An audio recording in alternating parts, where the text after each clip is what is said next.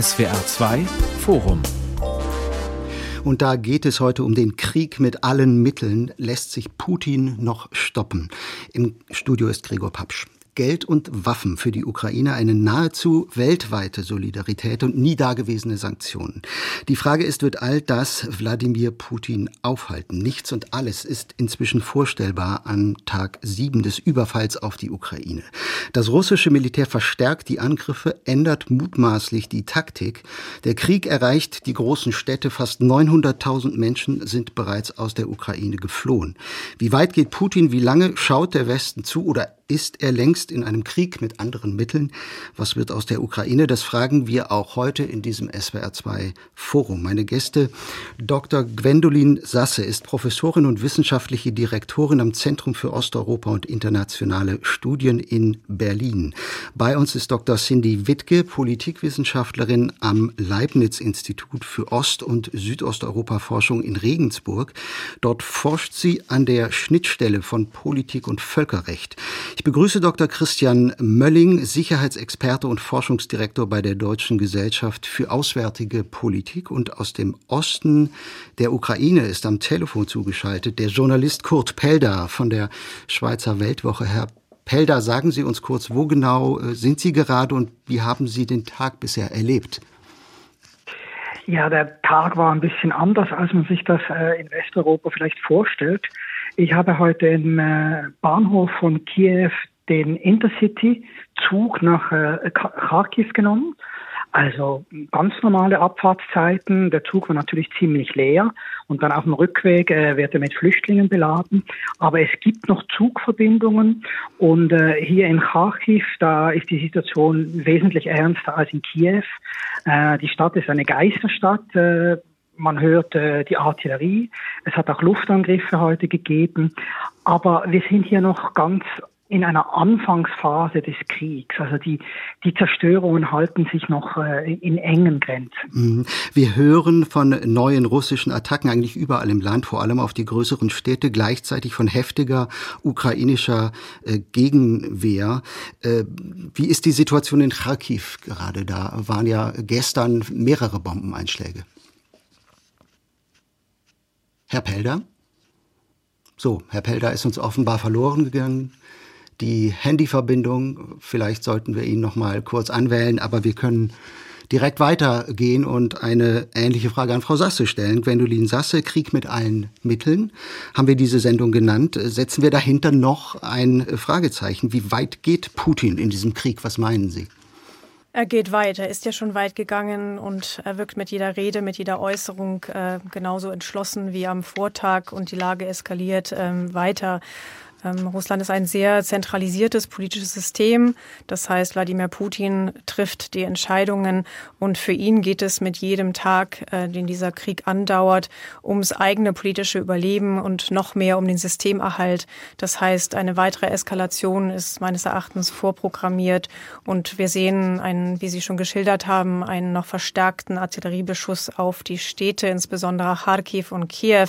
Das heißt, es geht jetzt darum, Städte einzunehmen, äh, äh, weitere Truppen rücken nach, aber es zeichnet sich auch ein äh, vermutlich dann sehr äh, blutiger Straßen- und Häuserkampf am Ende ab. Mhm. Herr Mölling, wie ist Ihre Einschätzung? Äh, Putin scheint entschlossen. Die Frage ist, um welchen Preis teilen Sie die äh, Meinung von äh, Frau Sasse? So habe ich es gerade rausgehört. Putin, sagen jetzt viele, hat sich verkalkuliert. Er steht jetzt schon mit dem Rücken zur Wand. Was glauben Sie?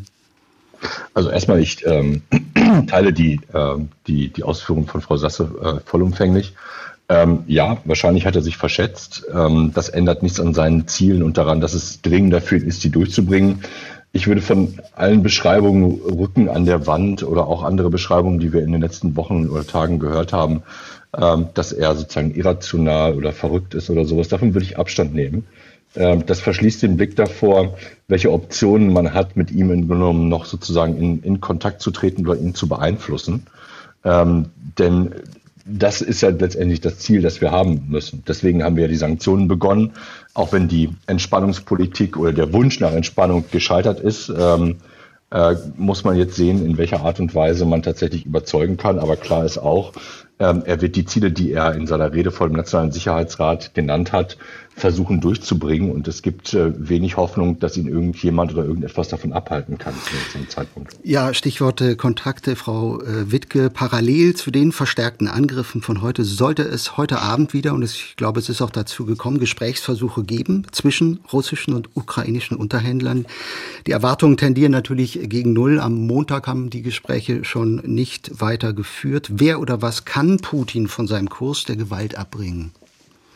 Das ist momentan noch gar nicht richtig ähm, auszuloten. Also ist wirklich verbunden mit der Frage, welche Optionen haben wir noch? Und da ist es sehr wichtig, dass man sich es vor Augen führt, ähm, wie schon die Vorredner das betont haben. Es gibt wenig rote Linien anscheinend ähm, in den aktuellen Entscheidungsmechanismen von Wladimir Putin. Das heißt, ähm, dass jeder Gesprächsversuch, ähm, sei er auch, erscheine er noch noch so zwecklos, dann doch den ähm, Zweck hat, hier ähm, noch darüber zu verhandeln, was man eventuell verhandeln könnte und mit wem man verhandeln könnte, die Meinungen und die unterschiedlichen Positionen auszutauschen und äh, innerhalb dieses dann auszuloten, was man, wo man ansetzen könnte, genau die Frage nach dem Mediator oder nach der Partei, die hier vermitteln könnte, die stellt sich momentan zunehmend. Und es gibt unterschiedliche Spekulationen, die reichen von China über, über Israel oder auch die Frage, wo die Vereinten Nationen ähm, hm. eventuell hier eine Rolle spielen könnten. So, was meinen die beiden anderen angebliche Friedensverhandlungen oder zumindest Gesprächsversuche und dann andererseits russische Atomstreitkräfte in Alarmbereitschaft? Widersprüchliche Zeichen ja eigentlich. Wie geht das zusammen? Einmal mehr eine russische Verwirrtaktik wie gehabt, Frau Sasse? Es kann zum einen ähm, den Zweck verfolgen, dass man aus russischer äh, Sicht argumentieren kann, äh, seht, wir versuchen zu verhandeln, aber es, es führt zu nichts und deshalb ergreifen wir also weitere und noch eskalierende militärische Schritte. Aber es gehört ähm, durchaus zur Realität eines Krieges, dass im Krieg auch weiter versucht wird zu verhandeln, insbesondere zwischen Kriegsparteien. Und äh, deshalb ist es erst einmal zu begrüßen, dass überhaupt ähm, Gespräche stattfinden. Aber natürlich sind beide Seiten sehr weit voneinander entfernt. Und man sieht es auch schon an der Besetzung der Delegationen, die da verhandeln. Die Ukraine war beim ersten Mal mit dem Verteidigungsminister vertreten. Auf russischer Seite ist ein früherer Kulturminister, der sehr auf Putins auch ideologischer Linie ist und ähm, stellvertretender Minister. Das heißt, ähm, das war, glaube ich, von russischer mhm. Seite auch kein ernsthafter erster Versuch zu verhandeln. Und Russland geht mit extremen Maximalforderungen rein. Ähm, sie wollen, dass äh, die Ukraine ähm, anerkennen, dass die Krim russisch ist ähm, dass die Volksrepubliken unabhängig sind, die sogenannten Volksrepubliken im Osten der Ukraine und sich auf äh, Neutralität und Demilitarisierung zu verständigen. Das ist natürlich kein, äh, kein Schlüssel zu wirklichen Verhandlungen. Aber dennoch sind jede Art dieser Gespräche wichtig, um irgendwann zu einem Waffenstillstand zu kommen. Mhm. So, und jetzt höre ich gerade, dass Kurt Pelder wieder uns äh, zugeschaltet ist am Telefon, Schweizer Journalist in Kharkiv gegenwärtig äh, zur Stunde. Herr Pelder, wir hören seit gestern von langen russischen Militärkonvois und einer veränderten russischen Militärstrategie. Können Sie das aus Ihrer Perspektive bestätigen und wie bereitet sich die Ukraine auf einen möglichen Angriff vor, auf eine zweite Staffel, wie immer zu hören ist? Ja, die Russen haben eindeutig ihre Taktik geändert. Also das äh, hört man hier in Kharkiv ganz deutlich. Man hört eigentlich den ganzen Tag äh, Artillerieangriffe im Süden. In Mariupol ist es äh, noch, noch, noch viel schlimmer. Da ist die Stadt äh, eingeschlossen. Interessant ist aber der große Konvoi nördlich von Kiew. Der steckt, äh, der steckt fest. Ähm, und zwar äh, ist das ja eine ungünstige Zeit jetzt, äh, Anfangs Frühling oder Ende Winter. Die Böden sind äh, feucht und weich und die Panzer können eigentlich nur auf den Straßen fahren. Das, da sind die Russen jetzt wirklich äh, in einem äh, schweren Nachteil. Zudem kommen sie im Moment noch nicht über den äh, Irpin-Fluss nördlich von Kiew. Da haben sich die Ukrainer aufgestellt und die haben die ganzen Brücken gesprengt und zudem behindern logistische Probleme den Vormarsch der Russen äh, bei, bei, bei Kiew. Und ähm, jetzt äh, wird sich zeigen, wie lange die Russen brauchen, um da ein bisschen Ordnung in ihren Angriff zu bringen und um wirklich in eine Angriffsposition nördlich von Kiew zu, überzugehen. Mhm. Herr Mölling, wie beurteilen Sie das offenbar und eben mit aller Vorsicht gesagt, äh, es scheint große Probleme auf russischer Seite zu geben beim Nachschub von Gerät und Lebensmitteln, bei der Kampfesmoral auch der Soldaten. Man kann eben auf Satellitenbildern dieses, äh, diesen langen, 60 Kilometer langen Militärtross sehen, wie er da ins Stocken geraten ist. Wie ist das einzuordnen? Zeigt sich da schon eine eklatante Schwäche des russischen Militärs oder ist das eher die Norm und äh, nicht die Ausnahme, wie Militärexperten ja auch hin und wieder sagen? Ja, also ich bin kein großer Fan auf der Grundlage von unterschiedlichsten Informationsschnipseln äh, ein gesamtes Lagebild und dann eine Beurteilung abzugeben. Mhm. Äh, zumal sich diese Lage auch dann schnell wieder ändern kann in die eine oder andere Richtung. Wir haben ja es mit einem, wie man so schön, ein bisschen euphemistisch sagt, mit einem sehr dynamischen Geschehen zu tun, wenn zwei Armeen aufeinander prallen. Ähm, da kann sehr viel passieren. Wir haben in der Geschichte immer wieder ähm, nicht nur Erzählungen, sondern ähm, Geschehnisse, in denen kleine Armeen gegen große Armeen gewinnen, weil sie moralisch überlegen sind, weil die Moral der Soldaten so hoch ist. Und die Moral der Ukrainer ist sicherlich hoch, denn sie kämpfen um ihr Überleben. Ähm, das ist, glaube ich, was, was wir uns letzte Woche in Deutschland noch nicht vorstellen konnten, dass hier Menschen wirklich um ihr blankes Überleben kämpfen, lieber sterben, als, äh, als aus dem Land zu flüchten. Aber nichtsdestotrotz ähm, würde ich, finde ich, diese, dieses, diese Schnipsel, die wir immer wieder in der Diskussion finden, äh, versprühen falsche Hoffnung. Ähm, Russland ist eine der größten Armeen der Welt, auch wenn sie möglicherweise hier und da Probleme hat mit der Logistik und allen anderen Geschichten. Putin will diesen Krieg gewinnen. Und ähm, ich glaube, es führt letztendlich nur dazu, dass der Krieg länger dauert, ähm, aber nicht, dass er, dass er abebben wird. Denn wir sind zurzeit nicht in der Lage, die Ukraine substanziell mit Gegenmitteln zu versorgen. Es ist ein, wenn man jetzt sozusagen eine positive Perspektive ziehen will, dann ist es ein Wettlauf gegen die Zeit. Auf der einen Seite schaffen wir es, äh, die Ukraine noch so stark mit, mit einfachen Waffen zu versorgen, die eingesetzt werden können, um die Russen weiter anzuhalten.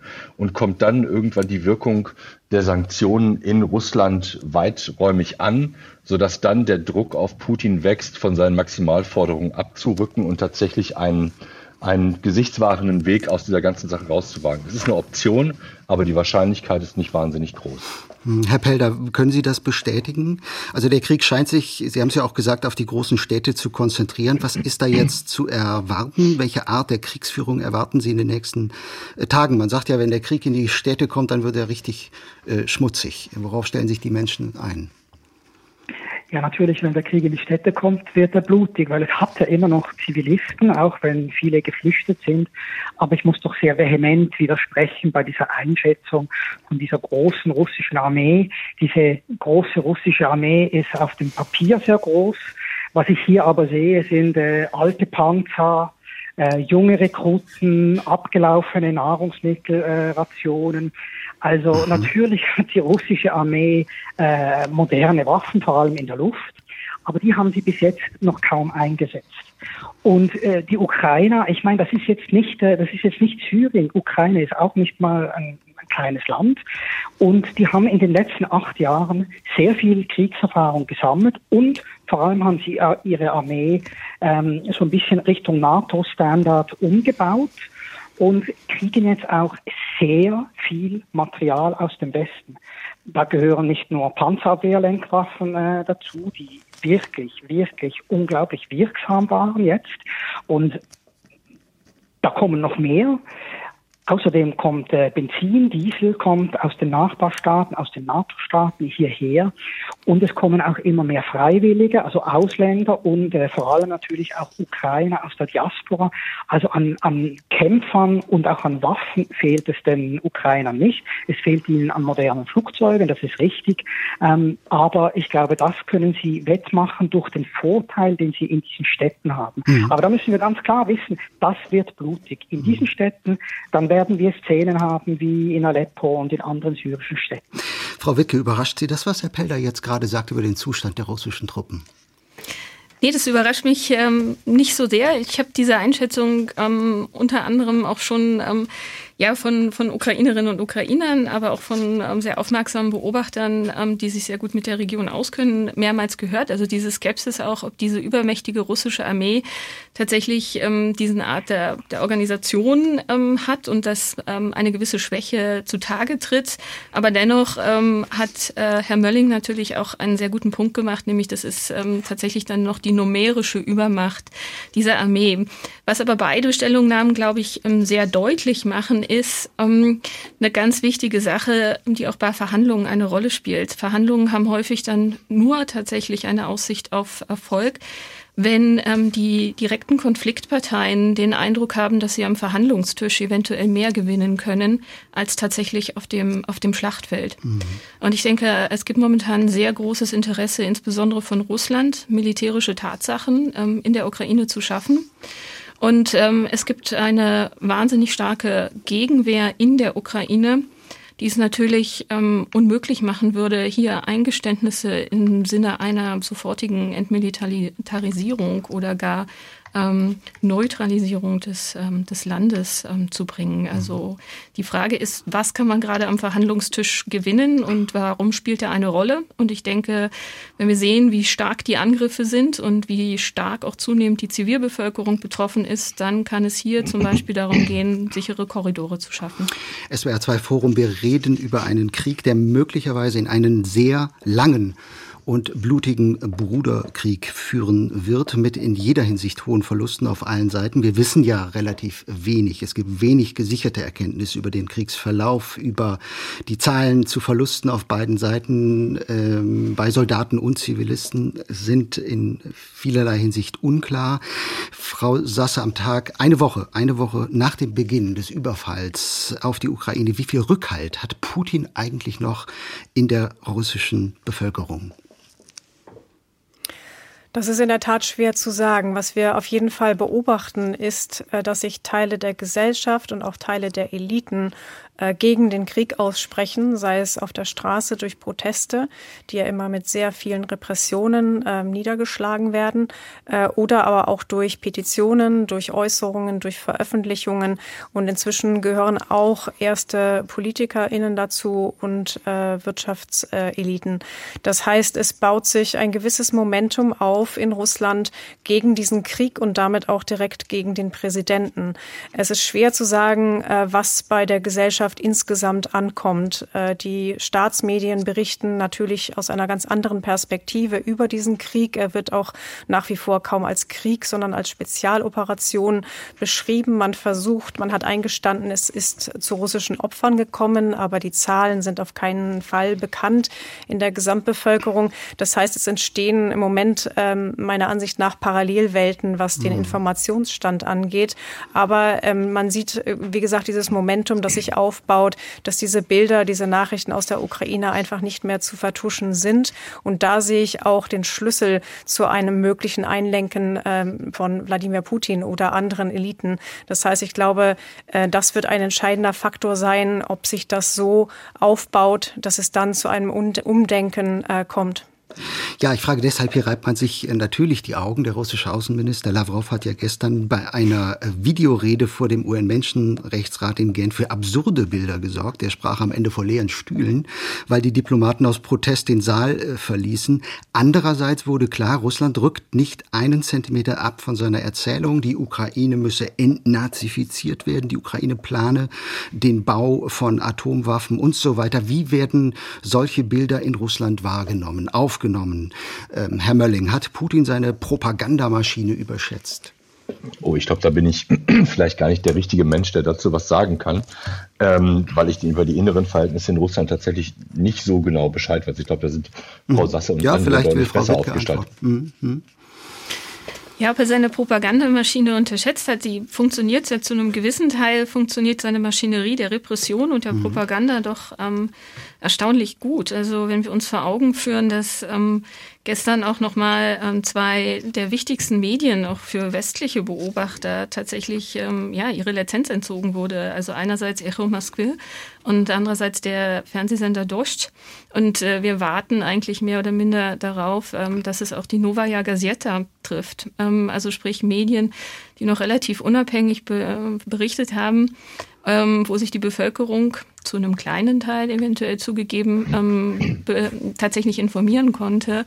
Und ähm, tatsächlich Blüten treibt es, dass es inzwischen Leute gibt, die politische Statements über Tinder ähm, veröffentlichen und äh, sich darüber ähm, gerade auch ähm, zum Teil lustig gemacht wird. Aber das ist, ähm, zeigt tatsächlich, wie schwierig es ist, unter diesem repressiven Apparat ähm, Informationen ähm, zu erhalten. Und auch Facebook zum Beispiel ist herunterreguliert. Also der Repressionsapparat ähm, arbeitet zusammen mit dem, äh, mit dem Propagandaapparat, jedenfalls zumindest meiner Einschätzung und meiner Sicht nach. Mhm. Wie groß ist im Kreml inzwischen die Sorge vor einem Aufstand der Bevölkerung äh, oder kann sich Putin nach wie vor auf seinen Sicherheitsapparat verlassen, Frau Sasse? Also momentan würde ich davon ausgehen, dass er sich auf seinen Sicherheitsapparat verlassen kann und ein äh, großer Aufstand ähm, demnächst nicht zu befürchten ist. Aber das, was wir gerade kurz ansprachen, ist, dass wenn das Stimmungsbild in der Bevölkerung auch nur in Teilen kippt, dann ist es eine Gefahr und es ist auch eine Gefahr für einen autoritär äh, regierenden Präsidenten. Aber dass sich das Ganze in einen, einen wirklich gesamtgesellschaftlichen Aufstand in einem großen Land verbindet, ähm, davon sind wir noch weit entfernt. Mhm. Herr Pelder, sieht man darin vielleicht auch in der Ukraine eine Chance? Ist es sinnvoll, auf Zeit zu spielen? Ja, die Ukrainer brauchen natürlich auch aus militärischen Gründen Zeit. Ähm, Sie haben wahrscheinlich Hunderttausende von Freiwilligen, die jetzt in die Ukraine kommen oder sich gemeldet haben und die werden jetzt bewaffnet und trainiert. Und man kann, man kann gute Kämpfer nicht in ein paar Tagen oder paar Wochen ähm, ausbilden. Also das heißt, die Ukrainer äh, werden sich wahrscheinlich in, in, in, die Städte zurückziehen, dort wo es nötig ist. Ähm, aber sie brauchen diese Zeit, um auch die Waffen, die jetzt aus dem Westen kommen, einzusetzen, an den richtigen Ort zu bringen. Auch die Ukrainer haben natürlich logistische Probleme, aber sie sind einfach besser organisiert, also sicher mal im Bereich Logistik. Das ist ein unglaubliches Netzwerk und ich meine damit nicht nur ein, ein militärisches, sondern es ist ein Aktivistennetzwerk, das sich über die sozialen Medien organisiert, Flüchtlingen hilft, Nachschub organisiert, Essen organisiert. Auch ich bin über so ein Netzwerk hierher gekommen und das funktioniert extrem unbürokratisch bürokratisch und effizient. Mhm. Herr Mölling, äh, zeigen die Waffenlieferungen aus dem Westen eigentlich schon Wirkung? Es ist ja ohnehin sich, äh, schwer, sich vorzustellen, wie das genau ablaufen soll. Ähm, naja, die Waffenlieferungen, äh, wenn Sie es einigermaßen sauber machen wollen, übergeben mhm. Sie das vor der Landesgrenze an die Ukrainer und die transportieren das eben über ihre eigenen Kanäle dann äh, an die Front. Ja, die Waffenlieferungen zeigen ihre Wirkung. Wir können jetzt nicht sagen, was einem Einzelnen angekommen ist, weil es möglicherweise auch gar nicht schlau ist, Russland gegenüber klar zu machen, was jetzt alles schon da ist. Dann würde man ja einen gewissen Effekt verlieren. Es würde eine Berechenbarkeit entstehen, wie die Stärke der ukrainischen Kräfte insgesamt und regional verteilt im Grunde genommen aufgestellt ist. Aber insgesamt kann man sagen, ne, ganz grobe äh, Daumenregel, ähm, das fängt an zu wirken und in diesem Augenblick ist es so, viel hilft viel, je mehr ins Land reinkommt, umso besser, weil wir es tatsächlich mit sehr einfachen Systemen zu tun haben, die Soldaten sehr einfach bedienen können und damit aber einen großen Effekt auslösen können, was dann gleichzeitig wiederum die Moral der russischen Streitkräfte äh, weiter in den Keller ziehen dürfte, weil sie halt eben teilweise gar nicht damit gerechnet haben, dass sie in den Krieg ziehen. Und wenn sie damit gerechnet haben, ist es immer etwas komisch, äh, wenn neben ihnen die Panzer in Flammen aufgehen. Mhm. Sie hören das SWR2 Forum mit äh, Gregor Papsch am Mikrofon. Wir suchen Antworten auf die Frage, lässt sich Putin stoppen in diesem Krieg? Es diskutieren die Osteuropa-Expertin Gwendolin Sasse, die Politikwissenschaftlerin Cindy Wittke, der Sicherheitsexperte Christian Mölling und aus dem Osten der Ukraine äh, zugeschaltet der Journalist Kurt Pelder. Herr Pelder, nochmal nachgefragt, Stichwort Waffenlieferungen. Ähm, wie groß ist das Zutrauen der ukrainischen Bevölkerung, dass der Westen hilft, dass er die Ukraine nicht sich selbst überlässt? Ja, das ist äh, sehr erstaunlich. Also die, die Leute sind überzeugt, dass sie die Welt äh, hinter sich haben, mit äh, wenigen Ausnahmen, Venezuela, äh, Kuba und so, äh, und so weiter. Aber die Europäer stehen hinter den Ukrainern und das, das stärkt die Moral der Bevölkerung, aber auch der Kämpfer. Ähm, man muss vielleicht noch äh, darauf hinweisen, einfach nur die numerische äh, Überlegenheit der Russen, die ist auf dem, wie gesagt, auf dem Papier da. Aber wenn, wenn, wenn Putin wirklich so viele gute Soldaten hätte, warum muss er dann tschetschenische Söldner nach, äh, in die Ukraine schicken? Warum hat er in Kasachstan angefragt, ob Kasachstan ihm Truppen äh, zur Verfügung stellen könnte? Der kasachische Präsident hat das abgelehnt. Ähm, also die Russen haben große Probleme, aber sie werden natürlich, sie werden natürlich gewisse Städte angreifen können, belagern können. Sie werden sehr viel Schaden anrichten können in der Ukraine und darauf muss auch der Westen äh, vorbereitet sein und eben die entsprechenden Waffen und Waffensysteme liefern. Also da gehören zum Beispiel auch Drohnen äh, dazu. Die Türken haben ja schon Drohnen äh, geliefert, schon vor dem Krieg. Und die waren bisher eigentlich sehr erfolgreich, obwohl es ja eigentlich ein leichtes sein sollte für die Russen, diese langsam fliegenden äh, Flugzeuge abzuschießen. Dann stellt sich, Frau Sasse, umso mehr die Frage, Waffen aus dem verhassten äh, Westen. Das muss für Putin ja die größte Demütigung beziehungsweise Provokation darstellen. Äh, die Frage ist, wird sich dieser bislang regionale Krieg ausweiten? Wird Putin im wahrsten Sinne Grenzen überschreiten in NATO-Hoheitsgebiet? Halten Sie das für möglich? Also man darf so eine Möglichkeit in einem Krieg, äh, wie wir ihn gerade sehen, glaube ich, nicht ausschließen. Aber momentan ist es nicht so weit. Im Moment stehen die Zeichen nicht auf einer wirklichen Eskalation, dass äh, Putin wirklich die, die Grenze zur NATO überschreiten würde mit einem Angriff. Die Tatsache, dass er die Atomstreitkräfte in Alarmbereitschaft gesetzt, versetzt hat, das haben wir auf dieser Stufe auch 2014 bereits gesehen. Das heißt nicht, dass das nicht gefährlich ist, aber es ist äh, momentan vor allem eine rhetorische Drohung an den Westen, an die NATO. Ähm, ich sehe also momentan das Eskalationspotenzial in diese Richtung Richtung noch begrenzt. Herr Mölling, stimmen Sie zu? Ähm, ja, in, in, genau dem, dem gleichen äh, Wortlaut würde ich das auch unterschreiben. Ich meine, wir mhm. sehen, dass die NATO sich darum Sorgen gemacht hat. Das ist der Grund, warum ja in Windeseile äh, die Grenzen und die Truppen an den Grenzen verstärkt worden sind, weil es eine historische Erfahrung ist, dass solche Instabilitäten immer auch auf andere Gebiete überspringen können, auch wenn man das gar nicht will. Das ist jetzt kein voller Krieg, das muss man auch dazu sagen. Ich glaube, es gibt nicht die Intention, auf russischer Seite sich mit der NATO anzulegen, ähm, denn das ist einfach nochmal dann einfach eine andere Klasse, mit der man sich tatsächlich dann anlegen würde. Plus die Russen haben ja zum jetzigen Zeitpunkt mit der Ukraine genug zu tun. Also das kann auch nicht Teil einer Strategie oder Taktik sein, ähm, sich im Grunde genommen mit einem noch größeren Gegner dann im Grunde genommen befassen zu müssen. Mhm. Frau Wittke, die NATO sieht bislang keinen Anlass, in den Krieg einzugreifen. Die Ukraine ist eben ja auch nicht Mitglied der Allianz, aber äh, der Westen liefert Waffen in die Ukraine. Im Gespräch sind sogar Flugverbotszonen. Die lettische Regierung erlaubt ihren Soldaten als Freiwillige in der Ukraine zu kämpfen. Entsprechende Aufrufe der britischen Verteidigungsministerin haben in Großbritannien gestern für Aufsehen gesorgt. Ist der Westen nicht längst im Krieg mit Russland? Das ist die Frage, ist, es, ist, er, ist er politisch äh, mhm. im Krieg mit Russland oder ähm, ist das tatsächlich, also welche, welche völkerrechtlichen äh, Maßstäbe und welche Einschätzungen wir ähm, hier, hier vornehmen? Ähm, tatsächlich einer der stärksten Schritte wäre die Etablierung einer Flugverbotszone wenn man eine Flugverbotszone letztendlich tatsächlich dann auch mit militärischen Mitteln dann notfalls umsetzen müsste und erzwingen müsste. Und man ist insbesondere sehr, sehr zurückhaltend, was die Etablierung einer solchen Flugverbotszone betrifft, da es vor allen Dingen die Amerikaner wären, die die notwendigen ähm, technischen Voraussetzungen mitbringen würden, diese tatsächlich schnell auch ähm, umzusetzen. Und insbesondere natürlich, wenn es um amerikanische Truppen geht, ähm, scheint eine sehr große Empfindlichkeit seitens ähm, der russischen Führung ähm, vorzulegen. Des Weiteren hat äh, Wladimir Putin kürzlich auch in einer Ansprache oder in einer Stellungnahme auch nochmal gesagt, dass er jede Waffe, die auf dem, in der Ukraine gegen die russische Armee abgefeuert wird, die aus Beständen ähm, der NATO stammen könnten und vom Ausland geliefert worden wären, ähm, von ihm als ein, quasi als ein Akt oder als ein Teil westlicher Aggression angesehen wird. Also egal, welche völkerrechtliche Bewertung wir gerade zum Beispiel jetzt hier vornehmen würden, ich denke, diese Bewertung ist tatsächlich vielleicht noch relevanter, da sie uns zeigt, wie dies eventuell dann ähm, dazu dienen könnte, wiederum rhetorisch weitere Eskalationsstufen zu rechtfertigen. Aber ich bleibe hier natürlich im Konjunktiv, da dies mhm. Spekulationen sind. Ja, wie ernst muss man das nehmen, was Frau Witt gesagt? Herr Mölling, als Sicherheitsexperten gefragt. Ja, Also Flugverbotszonen äh, sind ein sogenanntes No-Go. Das wird niemand machen, weil die NATO sich nicht aktiv in diesen Konflikt als Konfliktpartei einmischen wird. Das ist äh, völlig vom, vom Tisch, ja. diese Idee war, war der absolute, also wenn man es erlaubt sagt, der absolute Wahnsinn. Ähm, da wird gerade alles wieder hochgekocht, was in den letzten Jahren mal hochgekocht worden ist.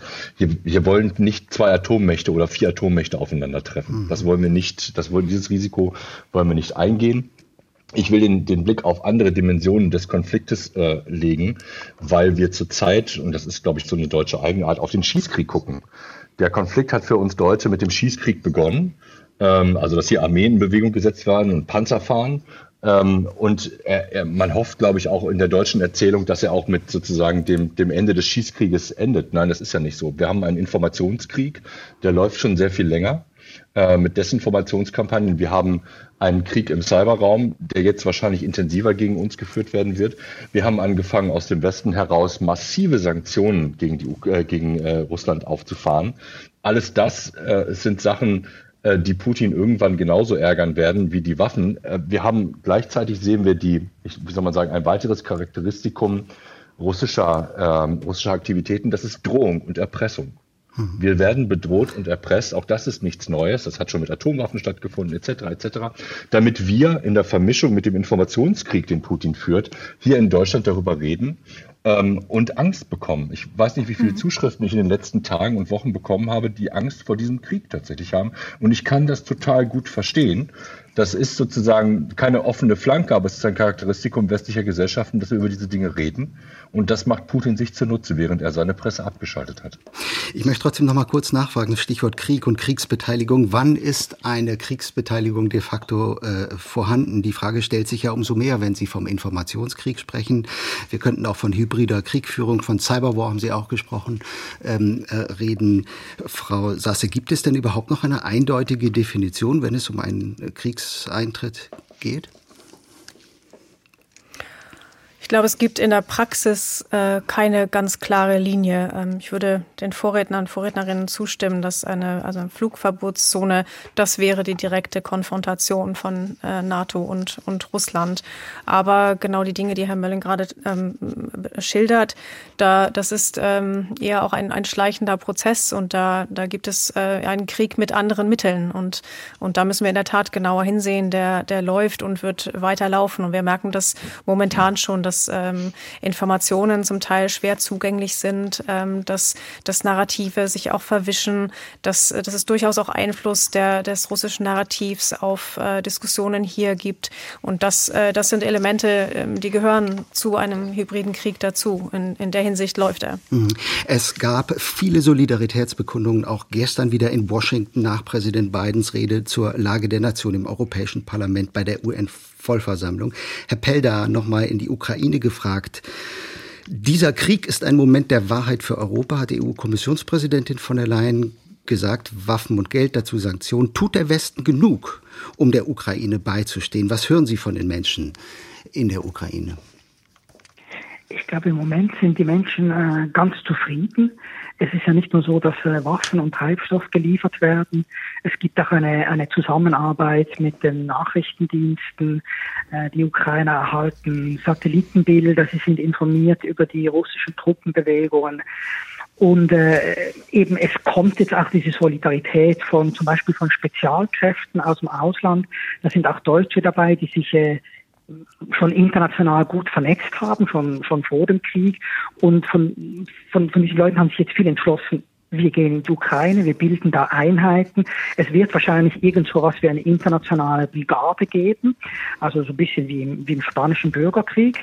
Und äh, das ist natürlich auf eine Art eine Eskalation, aber wenn äh, Putin Tschetschenien hierher schickt, dann können die Ukrainer auch Ausländer auf ihrer Seite kämpfen lassen. Und wenn das eben Spezialkräfte sind, die wirklich äh, auch moderne Waffensysteme äh, bedienen können, dann ist das eben vielleicht schon, schon bedeutsam. Was, was wichtig wäre, wo der Westen mehr tun könnte, aber da ist natürlich wieder die Frage, das geht so ein bisschen in Richtung äh, Flugverbotszone.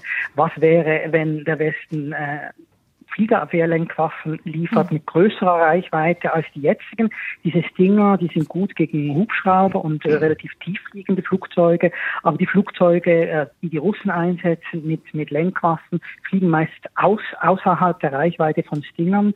Und da wäre die Frage, gibt es etwas, was der Westen liefern könnte, zum Beispiel auch aus ehemaligen äh, sowjetischen Beständen, ähm, was äh, die Russen ein bisschen äh, bedrängen können, in Bedrängnis bringen könnte in der Luft. Hm. Was meinen die anderen dazu? Frau Wittke hat, glaube ich, eben ja, ich habe ich hab das, ich hab das auch äh, jetzt in, in, in einigen Aufrufen auch ähm, von ukrainischen Sicherheitsexpertinnen und Experten ähm, gesehen, also dass man quasi das Equipment für ähm, die Etablierung einer quasi Flugverbotszone ähm, liefert, ohne die selbst ähm, zu, ähm, zu etablieren. Ähm, ich befürchte leider, dass das, ähm, dass das äh, ein Schachzug wäre, aber dieser Schachzug würde nicht ähm, verfangen und genau als das wahrgenommen werden, was es dann quasi auch wäre, eine, eine Quasi-Beteiligung ähm, der, der, der NATO und der westlichen Streitkräfte.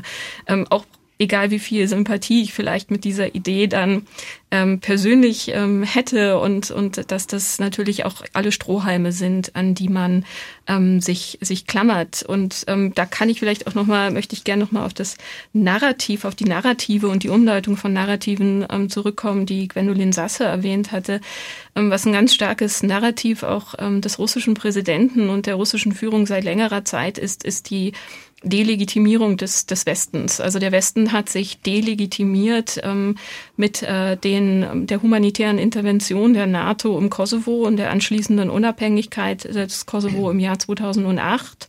Der, die NATO und, und der West, das westliche Bünd, die westliche Bündnisse haben sich delegitimiert äh, mit der Etablierung einer Flugverbotszone über, über Libyen.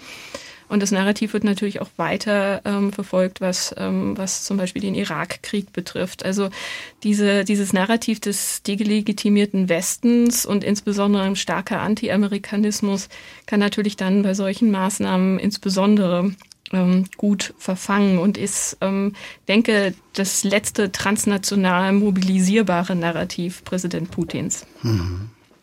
Ist es vor dem Hintergrund eigentlich äh, klug, äh, dass in äh, Brüssel sofort für einen EU-Beitritt der Ukraine plädiert wurde? Es hat ja Kommissionspräsidentin von der Leyen gestern getan.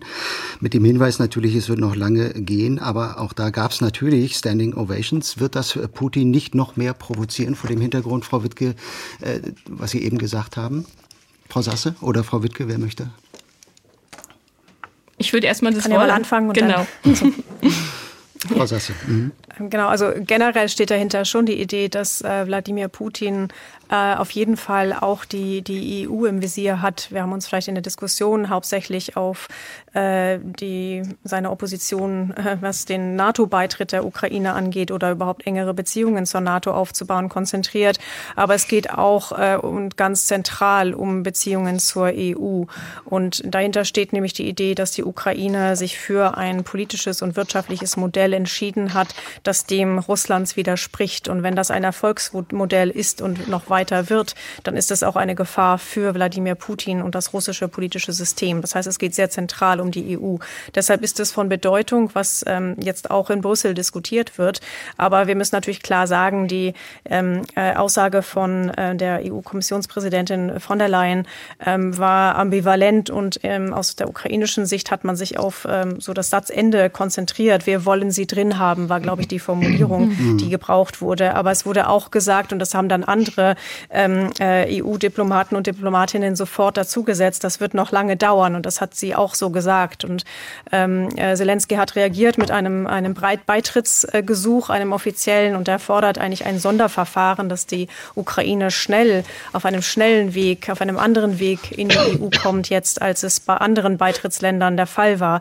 Darauf wird man sich in der EU nicht einigen können. Die Frage ist jetzt, ob man, ob man einen Kandidatenstatus sozusagen zulässt und den damit signalisiert, man würde, würde den Verhandlungsprozess, der ja sehr lange ist und sehr viele Konditionen beinhaltet, ähm, äh, in Gang bringt. Allerdings muss man bei dieser ganzen Frage auch sehen, hier geht es sehr viel natürlich auch um, um wichtige politische Symbolik gerade, auch auf Seiten der EU und natürlich auf Seiten der, der, der Ukraine.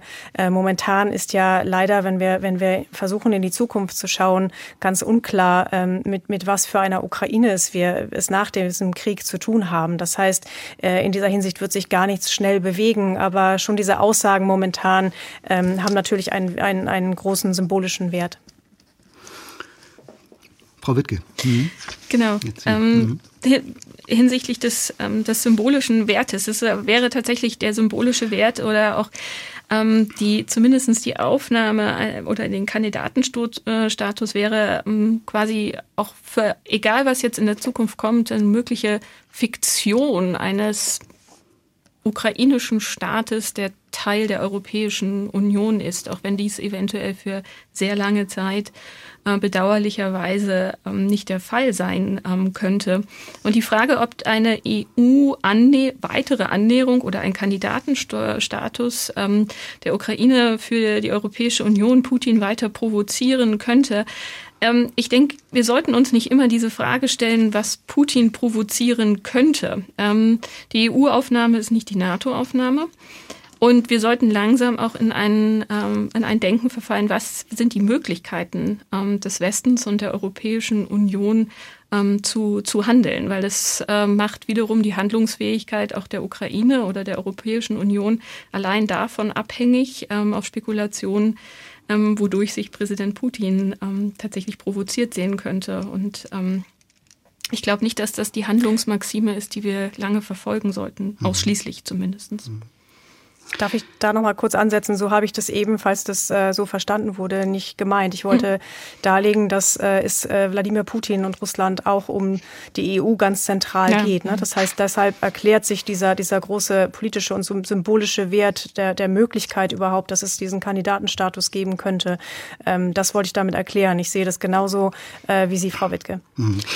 Ich würde da ganz gerne noch einmal, wenn es geht, wenn wir noch Zeit haben, einmal reinkommen, weil es gibt zwei Punkte. Also erstens verändert sich dadurch die Dynamik und die Mechanik Mechanik innerhalb der Europäischen Union.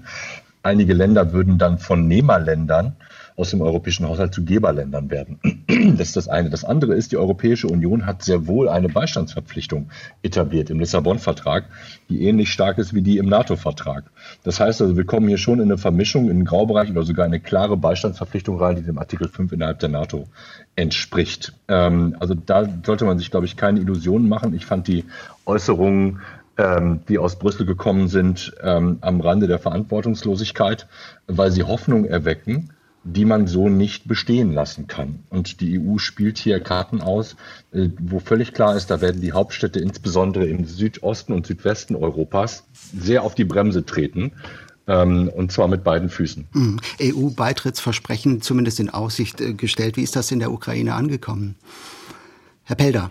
Ich Mhm. Ähm, ich würde sagen, das ist so also ein bisschen ein Nebenthema mhm. hier. Also hier geht es mehr um, um, um die direkten äh, Konsequenzen, eben Waffenlieferungen, äh, Treibstofflieferungen. Ähm, ich, ich, ich meine auch, dass wir äh, von dieser Haltung des, des nicht provozieren wollens dringend wegkommen sollten. Also das war ja die Haltung äh, Deutschlands in den letzten acht Jahren. Und diese Haltung hat maßgeblich dazu beigetragen, dass wir jetzt Krieg haben in der Ukraine.